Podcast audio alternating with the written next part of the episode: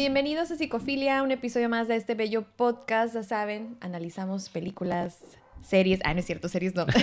Hablamos de temas de la salud mental, profundos, análisis de todo tipo de cosas, como lo que acaban de ver en el título de este video. Y por eso me imagino que le dieron clic. Pero si es la primera vez que nos escuchas, te lo juro que este proyecto está padrísimo, porque tratamos de hablar de psicología desde un punto de vista digerible, pero a la vez muy profesional. Y no vas a creerlo cuando termines de oír este episodio, lo bien que te la pasaste y lo mucho que aprendiste. Lo tenía que decir. Sí es, wow, amiga, qué bonito intro. Y súper natural, súper orgánico. Sí, lo sentí lo sentí. Menos lo de las series. eh, los engañé, pero ya están aquí. Déjenme les presento con ustedes el psicoterapeuta de cabecera de México, de Latinoamérica, de Latinoamérica, perdón, siempre me trabo. Ricardo Ramírez. En este momento mi síndrome del impostor está todo lo que da, de no es cierto lo que está diciendo mi sí amiga. Es, sí lo es. Hoy vamos a hablar a de ver, eso. pónganme en los comentarios si soy. ¡Ah! si es verdad que soy el mejor terapeuta del mundo. Oye, no, Está bien, está Yo me bien, fui con póngalo. México, pero tú del mundo. Amiga, pues hay que proyectarse a lo grande. Exactamente. ¿Cómo estás tú? Yo muy bien, me presento psicóloga infantil, la, anfitriona, de este este programa, es mi show. De, su, de su show. Es mi show, no es cierto, es el show de los dos, nuestro proyecto, les digo No, ya dijiste, ya dijiste que es el tuyo, amiga, así Sí, que yo te pues- dejo que hables. Lo dije, lo dije. Pero bueno, amigo, ahora sí, digo, ya más o menos lo Aventamos acabamos de pistas. decir, lo leyeron en el título, pero platícales. Vamos a hacerlo oficial. Exacto. El día de hoy vamos a analizar el famosísimo síndrome del impostor.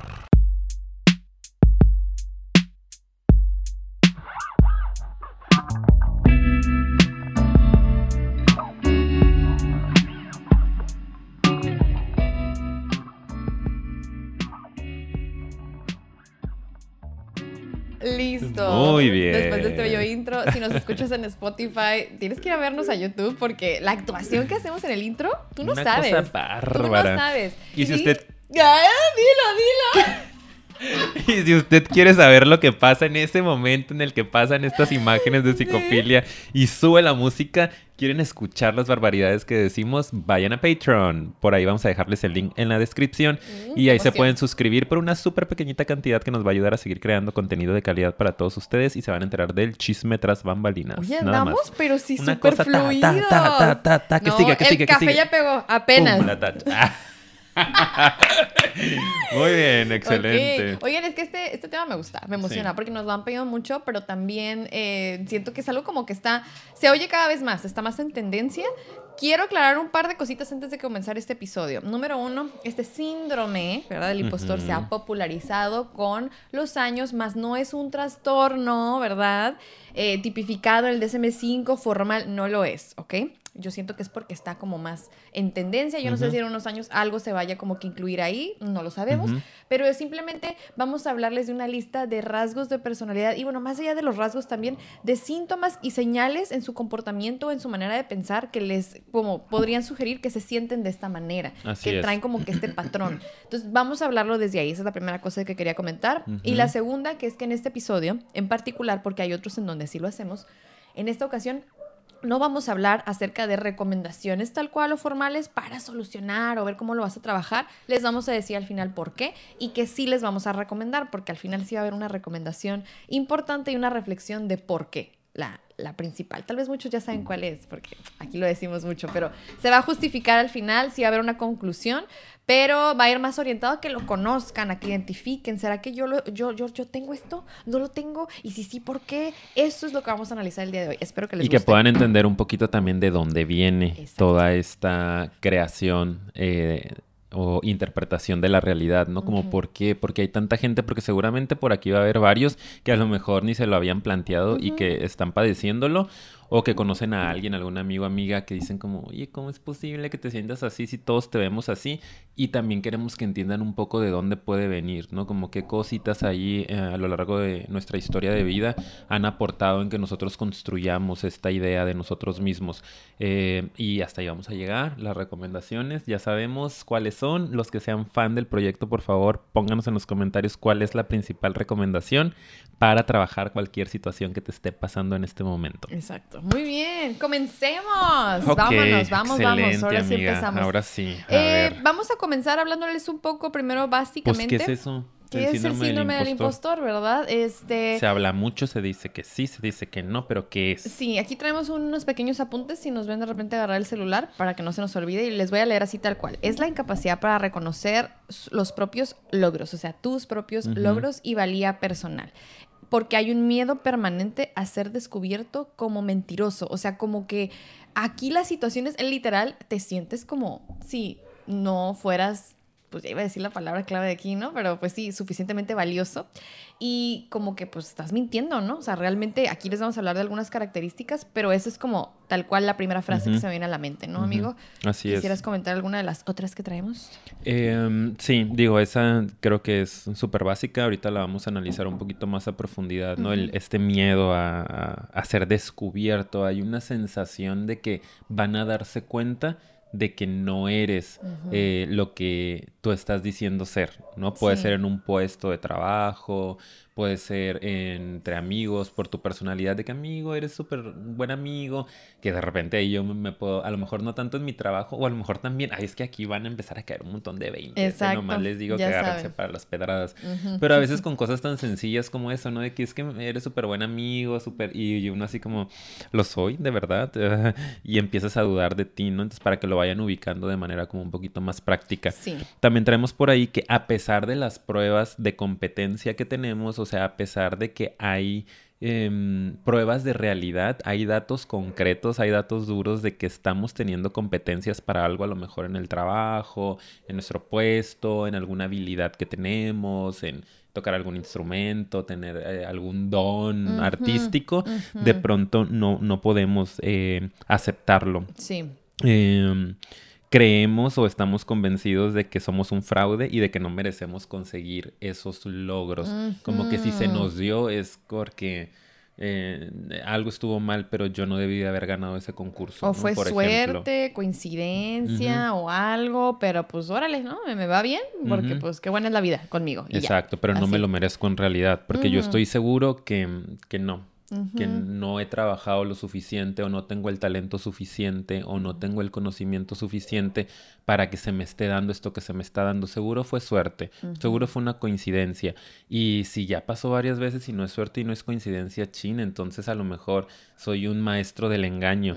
y en cualquier momento van a saber que hoy soy un fraude y qué miedo y qué ansiedad y qué pánico. Y mejor les digo que no soy bueno y ah, es muy, muy pesado, créanme. Sí, sí, es eh, yo he tenido pacientes que lo, que lo tienen casi que completo, como bien decía Paulina, pues no es un, tema em, mm, escrito en el DSM5, que es este manual que tenemos donde están todos los eh, trastornos que existen a nivel psicológico, a nivel mental.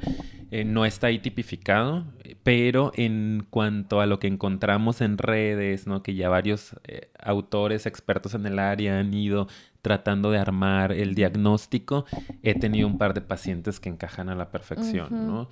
Eh, una en particular que ella misma me dijo, tengo esto, o sea, lo he leído un montón mm, y me hace muchísimo sentido ayúdame. Y yo como que, ok, ahí lo empecé a conocer, que fue hace como unos dos años. Y sí, es que no tiene mucho el, término que está agarrando popularidad. Y yo me acuerdo que dije, pues es que esto no existe en realidad en el manual, nunca había escuchado el trastorno como tal. No es un trastorno, es un síndrome, es algo que sucede eh, déjame investigo y deja leo, ¿no? Eh, y pues sí, me di cuenta que tal cual encajaba en ese perfil. Sí, es un perfil, ajá, porque dice síndrome, ¿cómo? Pues es, como este perfil en el que hay varias como causas y síntomas que como que mira, ta, ta, ta, ta, y como que es bien increíble si ustedes van a ir escuchando muchos de estos y les hace como que clic, pues es como a veces puede llegar a ser ese motivo de, de, de consulta, porque es algo como que al final eh, detona en muchas problemáticas, pero pues también habla mucho acerca de cómo, es que no me quiero adelantar de nuevo, de cómo fuiste estructurado, ¿verdad? Pero bueno, ahorita ya les vamos a ir hablando eso es a grandes rasgos de cuáles son esos síntomas que creo que aquí es donde ustedes van a identificar si sí, si no, si conocen a alguien, si no, ya saben que esta parte es bien interesante porque de repente aquí nos caen los 20, ¿verdad? Sobre todo a mi amigo, ¿verdad? Sí, yo estoy preparado para los fregadazos, así que que venga, amiga. Le decía, Yo, le decía yo al principio que yo siento que en momentos he sentido o he tenido algunos síntomas o rasguitos, no tal cual tan profundo como siento que para algunas personas puede ser limitante o incapacitante, porque antes de comenzar definiendo el síndrome, siento que eh, pues no lo traemos aquí tal cual consecuencias, pero una consecuencia es pues que te limitas mucho, ¿no? A veces no alcanzas a exprimir más tu potencial, te saboteas, eh, puedes incluso procrastinar mucho porque estás evadiendo, ¿no? Como que acá y luego al rato, pum, de todos modos te sale súper bien todo y es como, ah, no sé, puedo ver tantos escenarios que hace que te complique la vida el que tú te creas como alguien no apto y como que realmente todo ese éxito es, pues, pues porque eres muy bueno para fintearla, ¿verdad? O sea, limitas mucho tu potencial, yo creo, ¿no? O, vives con miedo, que esa es la otra. O sea, es. vives tu potencial al máximo, pero con un estrés agudo, ¿no? Así es, y ahorita lo, vamos a profundizar, pero igual quería eh, también poner aquí en la mesa que es un, síndrome que se asocia mucho, que yo lo asocio mucho porque no lo he leído muy bien así por ahí, pero en aquel momento que estaba investigando y dije, bueno, esto que le pasa a esta paciente que es este síndrome, pues bueno, es medio inventado, ¿no? Em, que ya va tomando forma y que seguro en algún momento va a estar en, el manual. Sí. Eh, pero dije, ¿con qué lo puedo asociar? que de, parte de qué es que sí esté en un manual, ¿no? Que sí tenga yo como más marco de referencia para poder, pues, diagnosticar, no clínicamente, pero más o menos ubicarla esta estructura de personalidad de mi paciente. Y creo que se asocia mucho con un tema que ya van varias veces que nos han pedido en los últimos episodios, que es la fobia social. Ah, sí. Fobia social, ansiedad social, creo que tiene mucha relación, ¿no? Porque es como que este constante juicio y evaluación, autoevaluación proyectada en los demás.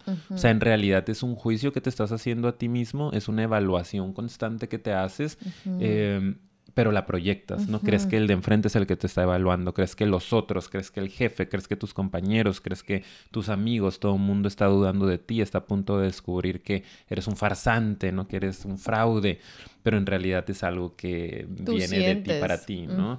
Entonces creo que se asocia mucho con fobia social, con ansiedad social, que igual y después podemos hacer un episodio como tal, medio clinicón acá como para decirles qué onda con la fobia social o la ansiedad social y, hablar un poco de ello porque nos lo han pedido. Sí, Pero ahorita me acordé y lo, lo asocié. Súper, sí, yo creo que... y vamos a encontrar que se relaciona con muchas cosas, ¿verdad? Pero ahora sí, vamos hablando acerca de los síntomas. Síntomas, querido amigo. A ver, que ahorita ya dijimos algunos, pero los vamos a profundizar. ¿Ok?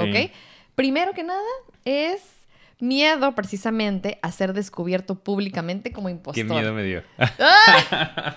Es que sí siento que como que que no sé nada. Sí, como que estas personas a veces sí tienden a, imaginarse estos escenarios en donde, bueno, y es que cuando me cachen o si me cachan o si ven, casi siempre va asociado con que en algún punto vayas a fracasar, ¿verdad? Y como que algo pase y ahí se va a descubrir, ¿verdad? Entonces siento que también es eso, ¿no? Un poquito, digo, aquí viene más adelante, pero lo voy a comentar sí miedo a, fracasar también, ¿no? Creo que va, va de la mano con eso, no sé qué opinas. Sí, así es. Como que es una de, las fantasías catastróficas que llegan a manejar las personas con síndrome del, del impostor.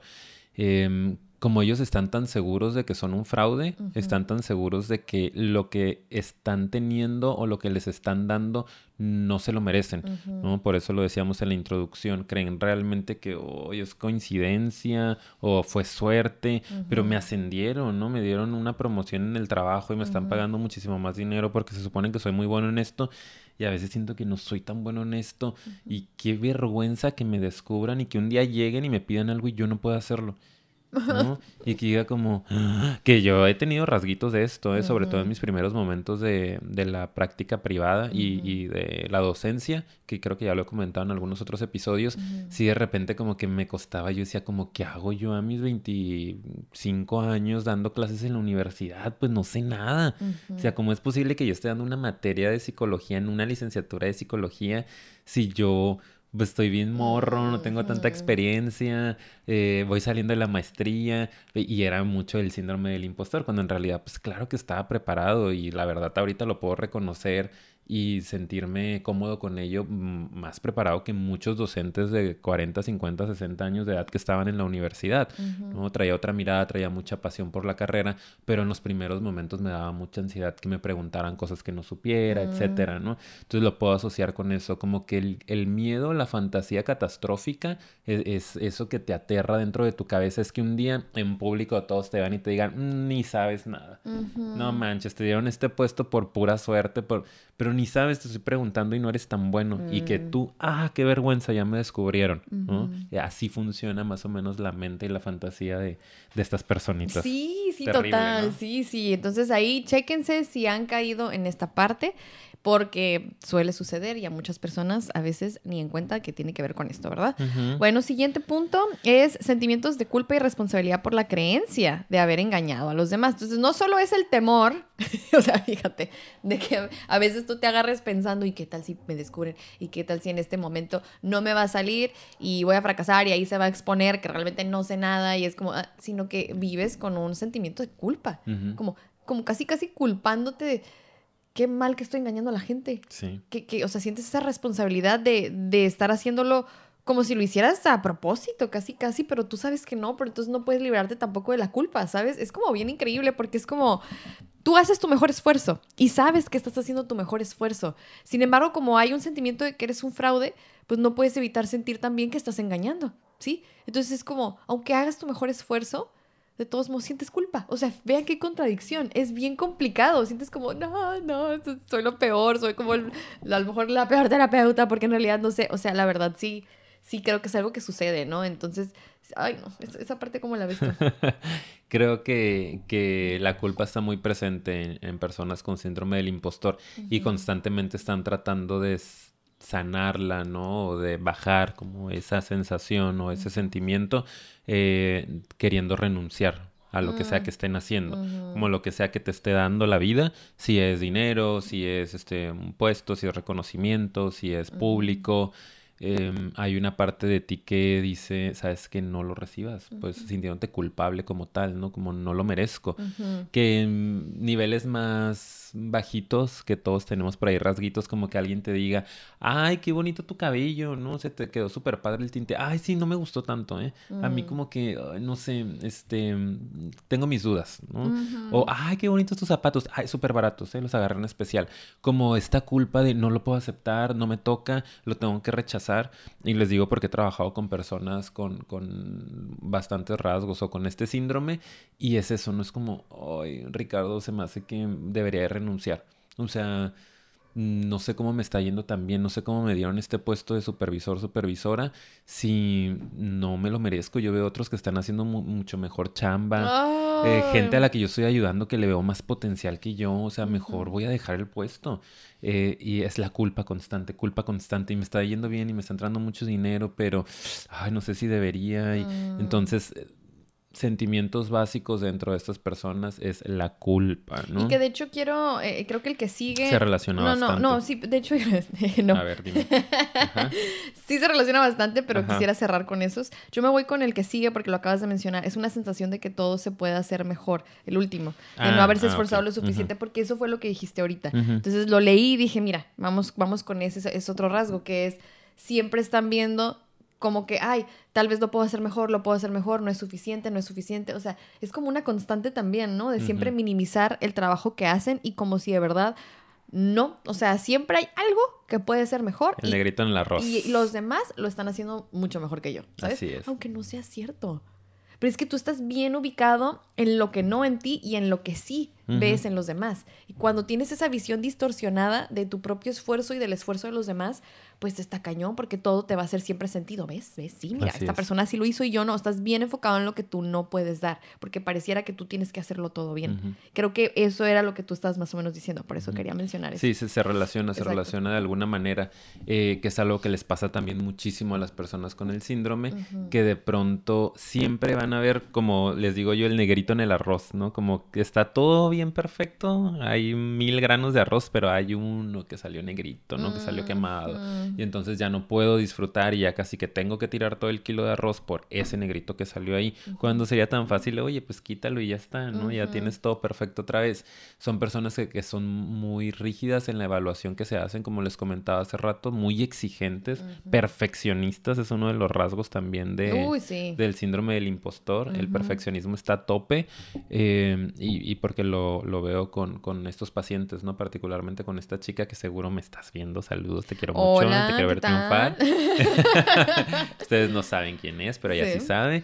Eh, y esta parte, ¿no? Por ejemplo, ella eh, toca el piano y dibuja. Y, o sea, tiene muchas cualidades artísticas.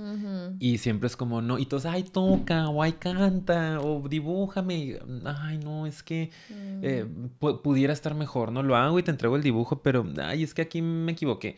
Es que mm. aquí debía haber hecho más gruesa la ceja o los ojos. Eso, qué fuerte eso. Es que voy a tocar, pero, ay, no se rían. Es que apenas estoy aprendiendo. Es que yo sé que puedo mejorar mucho. Me voy a meter a clases. Y sí, o sea, estoy seguro que yo he visto dibujos, por ejemplo, no lo he escuchado tocar ni cantar, pero he visto dibujos tan padrísimos, o sea, padrísimos de que dices, se reproduce fotos, ¿no? Una fotito y la hacen dibujo y los ojos, la ceja, los rasgos idénticos que dices como, Sí, hay gente que cobra por eso y eso es su hobby, ¿no? O sea, hay gente que vive de eso, realmente. Sí. Pero siempre, y con menos talento a veces. Exacto.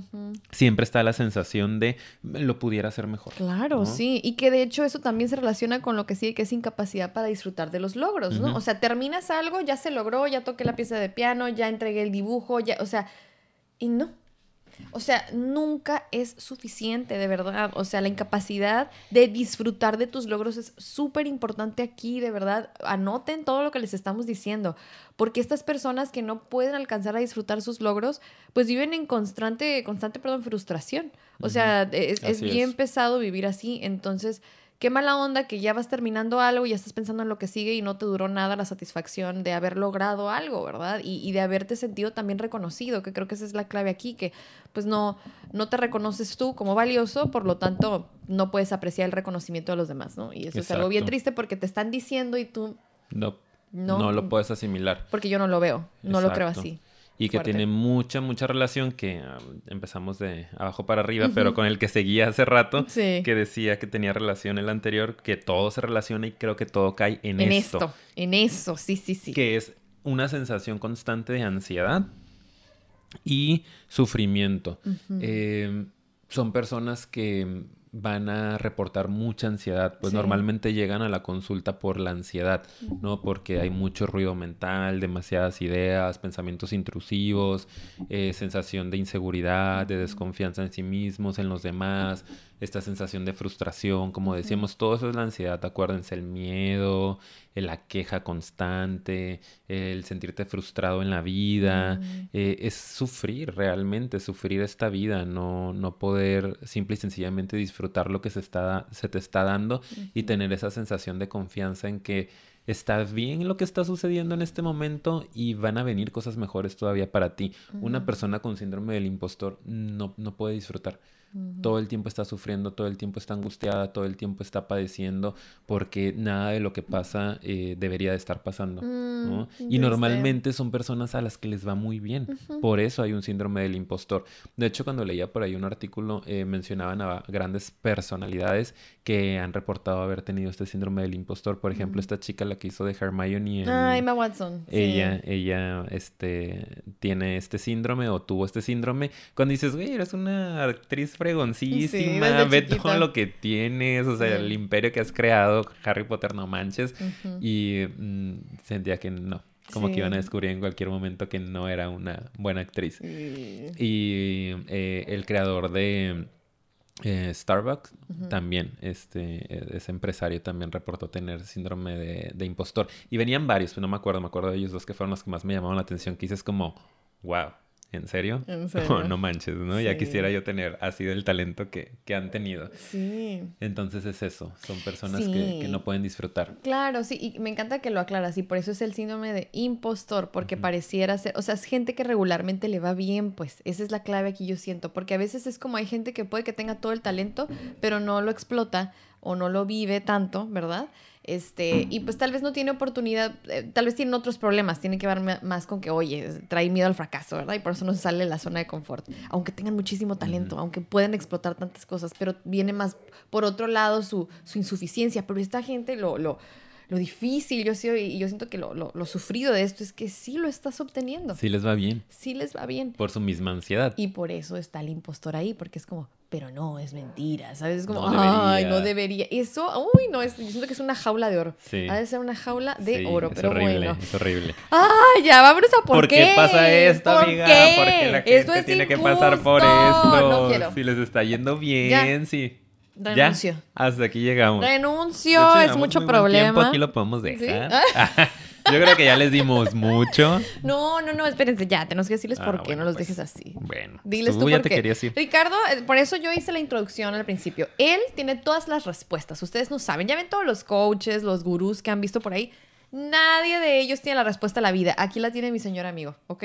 ¿Sí o no? Señor. Señor, ya de 30. Señorito. Ah. Ah, dos. Como, como tías. ¡Ah! Les digo que somos señores. Somos unos. Sí, lo somos. Eh, ¿La sí, respuesta, tengo las entonces? respuestas, sí tengo las respuestas, Las amiga. tiene, las eh, tiene. Sobre todo porque yo viví este síndrome y lo superé. Y quiero enseñarte a ti cómo superarlo. En cinco pasos. En cinco pasos. Aquí, aquí está mi tarjeta de crédito. Ah, Depósitos No. millonarios. A ver, por favor. aclara por favor mi, mi broma, porque evidentemente fue una broma, ¿ok? ¿Cuál? Ah, ¿Cuál fue? ¿Qué parte de las Que no 20 bromas tienes- que hiciste? que no tienes la solución a la vida. Ah. Sí que depositen, pero no. Ah, ok. Yo lo de señor. no tampoco. Eh, quiero aclarar que es una broma. Sí, Eh, en sí. realidad no tengo las respuestas, pero, sí, las tengo. Ah, pero, sí estoy las cerca, causas cerca, sí, sí, sí. Y una de las principales causas, volviendo a, aquí A al lado profesional, Sí. Es que son personas normalmente con una baja autoestima, que ya hemos hablado muchísimo en nuestros episodios. Si usted es nuevo por acá, ahorita vamos a explicar un poco, pero le recomendamos también que vaya a ver un montón de episodios que tenemos acerca de personalidad, acerca de suficiencia, Eh, acerca Ese es de... el que iba a recomendar, es el de insuficiencia, vayan a buscarlo. Exacto, Ujú. eh, de por qué se me complica ser yo mismo, etcétera, para que puedan entender la complejidad de la autoestima, porque si somos personas que no estamos dentro del ámbito de la psicoterapia, de la psicología, escuchamos a veces autoestima y se nos hace algo tan tan reduccionista, tan superficial, Sí. tan, ay, quererte a ti mismo y ya está. Y no, en realidad una persona con baja autoestima es toda una construcción y un tema de, de identidad incluso, del, de tu yo, de conexión con tu esencia. O sea, hay un montón de perspectivas desde donde lo podemos ver, pero es algo muy profundo de la relación que tú tienes contigo mismo o contigo misma. Eh, y estas personas normalmente tienen un, un- un conflicto ahí en la conexión con su identidad, con lo que son, pues con su yo, con, con el núcleo de, de lo que son, con su esencia. No sé de qué más formas decirlo, amiga. Sí, no, está perfecto. Y siento que sí tendrían que ir a ver los siguientes episodios, a los siguientes, perdón, los anteriores episodios, para como que entender también un poquito más, porque pues siento que todo un tema se ha hecho hab- hablando de la parte de la insuficiencia. les debemos un tema exclusivo y muy profundo sobre autoestima, tal vez un poco cómo se construye, la importancia de que se fomente este, y se cuide a lo largo de la vida, ¿sabes? O sea, creo que es importante hablar de eso, pero así de que ya hemos deconstruido este tipo de personalidades, que es el tema de la insuficiencia, eh, vayan a verlo, porque de ese se derivan un montón. Como dije hace rato, de ahí sale como que el miedo al fracaso, el miedo a salir de la zona de confort, el miedo a, a- a ser descubierto como un impostor. O sea, tantas cosas se derivan de eso. Entonces, hay episodios, creo que aquí muy valiosos, en los que son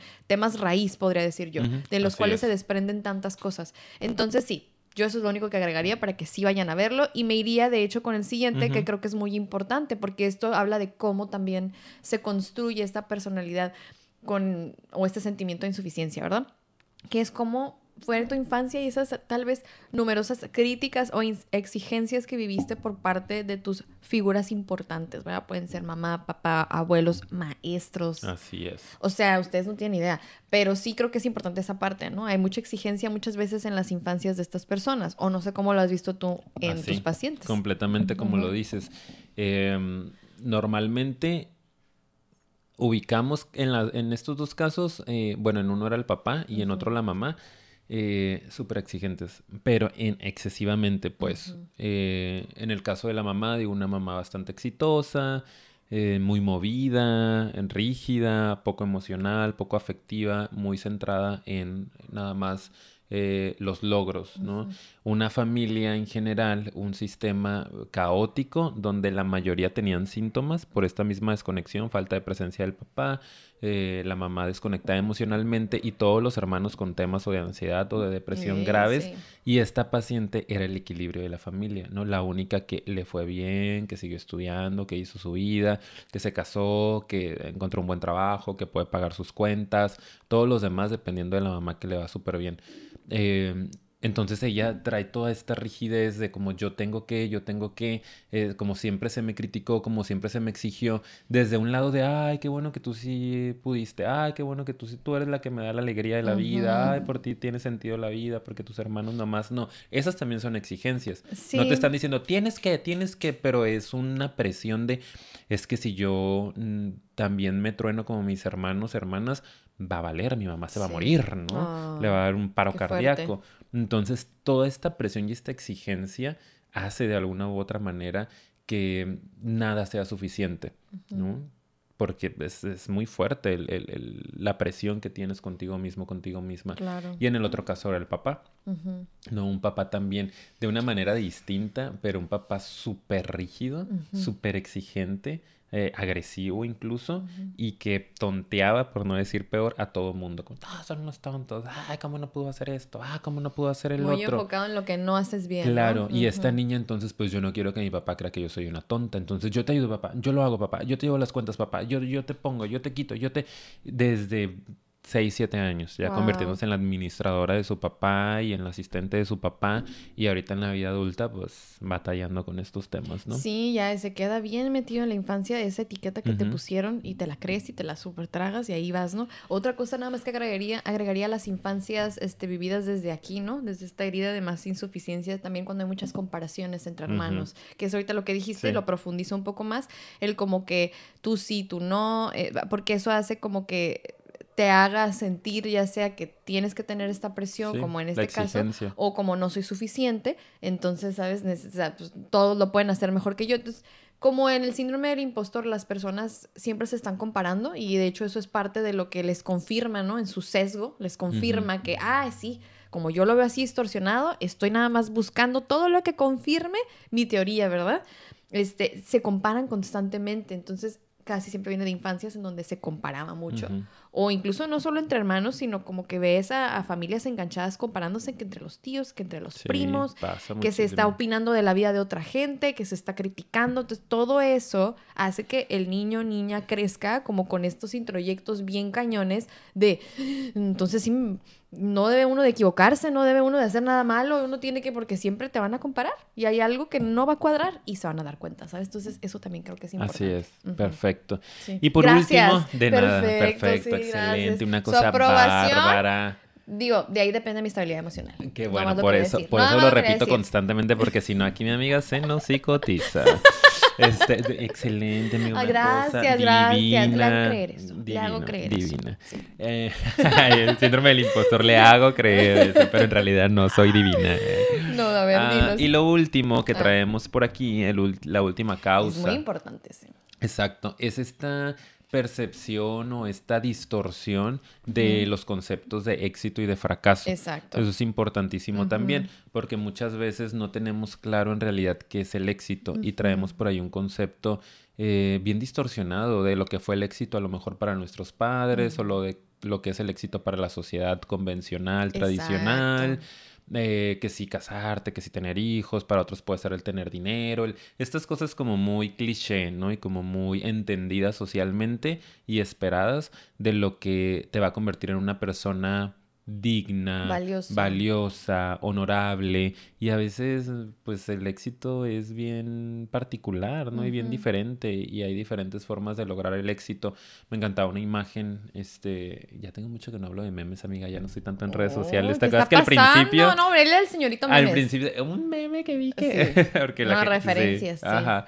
Y bueno, vi como un meme o una este, imagen donde decía como el, una mujer celebrando que se compró su auto, ¿no? Como, wow, super éxito. Una mujer celebrando su primer embarazo, este, super éxito. Una mujer celebrando que se titula, éxito. Una mujer eh, levantándose de la cama, pudiendo salir de la cama, no como en un caso de depresión o pudiendo lavar los trastes, es un super éxito, ¿no? Entonces realmente es tan Em, subjetivo el tema del éxito, ¿sabes? Es algo tan particular que no podemos medir en relación a lo que los otros han logrado, ni en nuestra familia, ni en nuestra comunidad, ni en el mundo como tal. Es respetar nuestros procesos, ¿no? Y entender eso, que el éxito va a ser cuando tú te sientas pleno, Exacto. principalmente. Y el fracaso también, ¿no? Sí, y, y, y claro, y como que siento que si tienes unas medidas irracionales acerca de lo que tienes que hacer y de lo que es el éxito, el fracaso, y que sobre todo el éxito lo estás vinculando mucho con tu valía personal, entonces ahí es donde ya hay a veces combo perfecto para síndrome del impostor, ¿no? Porque es Sí. como, yo tengo esta como que visión distorsionada de lo que implica el éxito y a veces desproporcionada y muy irreal a mí realidad, valga la redundancia, imagínate, está así como que bien distorsionada esa parte de tu éxito, ¿no? Como que no colocada. Y aparte crees que eso es lo que te va a dar valor. O sea, pues si no se está dando porque está irracional, entonces pues no, no soy un fraude, ¿sabes? O sea, siento que ahí, para ejemplificarlo, para que vean qué importante es replantearse, reestructurarse y cuestionarse qué es éxito para ti. Y para eso, pequeño comercial, tenemos un episodio acerca de miedo al fracaso, miedo al éxito. Ah, sí es cierto, los dos los hicimos, Los ¿verdad? dos, los dos. Así que vaya, vaya. Tenemos vaya a verlo. tantos episodios que ya se me olvidan. Uh, no, Yo no creo que vamos como en el 140 y algo, ¿no? No ya sé, ¿a tenemos un buen, ya? sí, un buen de no episodios. manches, ya, hay que hacer. Se cierra 150. la primera temporada. Ay, tenemos diciendo la primera temporada como 10 es que no, man- episodios. no manejamos temporadas. No, Deberíamos. pero deberíamos. O secciones, ¿cómo ven?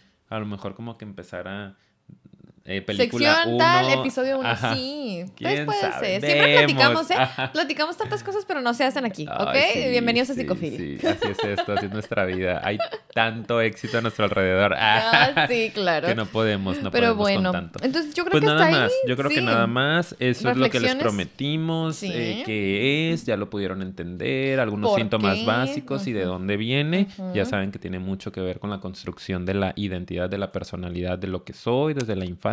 Sí. Eh, y pues nada más las recomendaciones básicas. Es vayan, a, terapia. De verdad, Adiós. de verdad. Adiós. Hasta nunca. no, de verdad, acuérdense que eh, hay cosas que mm, solo se pueden trabajar en lo profundo, que no va a bastar con una tecniquita, con una tarea, con escuchar este episodio, Exacto. sino que es necesario que de verdad deconstruyas ciertas eh, cuestiones y puedas reformularlas de una manera más saludable. Entonces eso solo lo puedes lograr de la mano de un profesional en un proceso que un proceso implica tiempo, a veces bastante tiempo. Sí. Otras veces son más, más rápidos, pero vayan a terapia. De verdad, si ustedes ya están en esos eh, síntomas de sufrimiento, de frustración, de angustia, de ansiedad, no tienes por qué vivir así. Puedes vivir de una manera muy diferente. Acude a un profesional con el que te sientas cómodo, cómoda y con quien sientas que vas avanzando poco a poco. Es lo que quería decir. Hasta nunca. Ay, bueno, pero espérate, ¿cuál hasta nunca si falto yo, eh? Ya no me ocupan para eso, Ay, a ver, acércate al micrófono porque Ya no no me ocupan eso. para eso. No, y lo que yo quería agregar es, ¿por qué es que en esta no profundizamos más en conclusiones? Porque, pues, para empezar, pudiéramos hacer luego una segunda parte y hablar un poquito más de cómo manejarlo, pudiera ser, pero también porque creo que es algo profundo, es algo que va más allá, ¿saben? Es algo que, que aunque yo sé que muchos a veces nos platican que no tienen la posibilidad de ir a terapia, bueno, pues ya saben, pueden buscar otros recursos, leer, escuchar podcast, siempre se, se recomienda también, pero, pero que no se les vaya de la mente que no es algo tan sencillito ni encimita, que en algún punto ahorra o planteate para ir a terapia y profundizar, porque esto es algo más complejo de lo que se ve. Así que simplemente por eso no queremos que se echen saco roto, como muchas veces yo he dicho, y que se tome en serio la de recomendación. señora. Hay, hay episodios en donde se tiene que tomar más en serio y este es uno de esos. Así es. es. que, listo, ahora sí yo también me despido. ¡Pum! Drop the mic. Así ¿Algo es. más o no? Nada ¿Ya más, cierro? amiga. Sí. Muy bien. Muchas gracias por habernos acompañado hasta este punto. Estamos muy agradecidos porque, si, repito, es la primera vez que nos ves, pues completaste, ¿verdad? O sea, qué triunfador, qué campeón por haber estado hasta aquí. Ya sabes que nos ayudas mucho si le das like, te suscribes y compartes el material. También tenemos una página de Patreon que está aquí en la descripción, el link. ¿Qué pasó? Vayan también. Yo, ¿qué pasó? y yo estaba en, una, en un corte informativo. Me encanta porque tú. Y, y yo. Es que fue muy chistoso porque siempre lo decimos muy fluido, ¿no? Y volteé y no estaba aquí mi amigo, no estaba aquí. ¡Ah! Sufro. Vayan también a seguir. Es que quité el modo avión de mi celular y me entraron varios mensajes porque tengo un compromiso ahorita. Ay, Dios. Fueron como 700 mensajes, como que traté de, leerlos rápido. Pero vayan también a seguirnos en nuestras redes sociales. Tenemos Instagram y tenemos Facebook. Nos encuentran como Psicofilia Podcast. También nos pueden escuchar en otras plataformas como lo son ah, Spotify, Anchor y Apple Podcast. Me puse nerviosa. Vayan, también síganos en Patreon. Así, gracias, bye. Bye.